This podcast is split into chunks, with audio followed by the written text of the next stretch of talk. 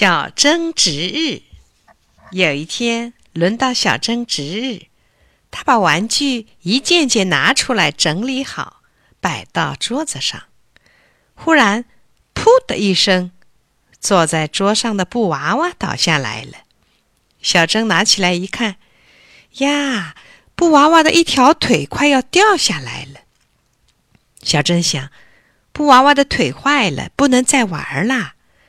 他赶紧把布娃娃放回玩具柜里去。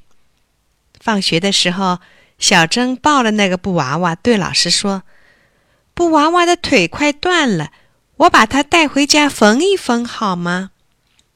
老师说：“小珍，让老师缝吧。”小珍急了，忙说：“老师，我会缝的，妈妈教过我的。喏，这扣子就是我自己缝的。”老师想了一下，说：“好，你带回去吧。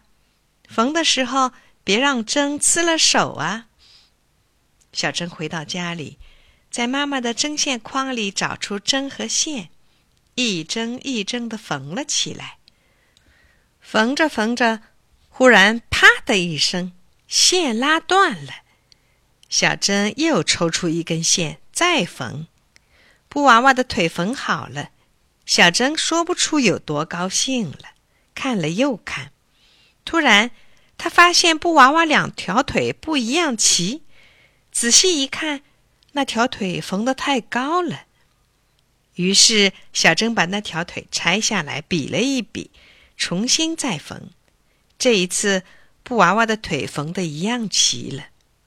第二天，小珍把缝好的布娃娃带回了教室。一声不响的放进玩具柜里。老师表扬了小珍，小朋友们也都夸他。小珍一撇嘴说：“这有啥？昨天我值日嘛。”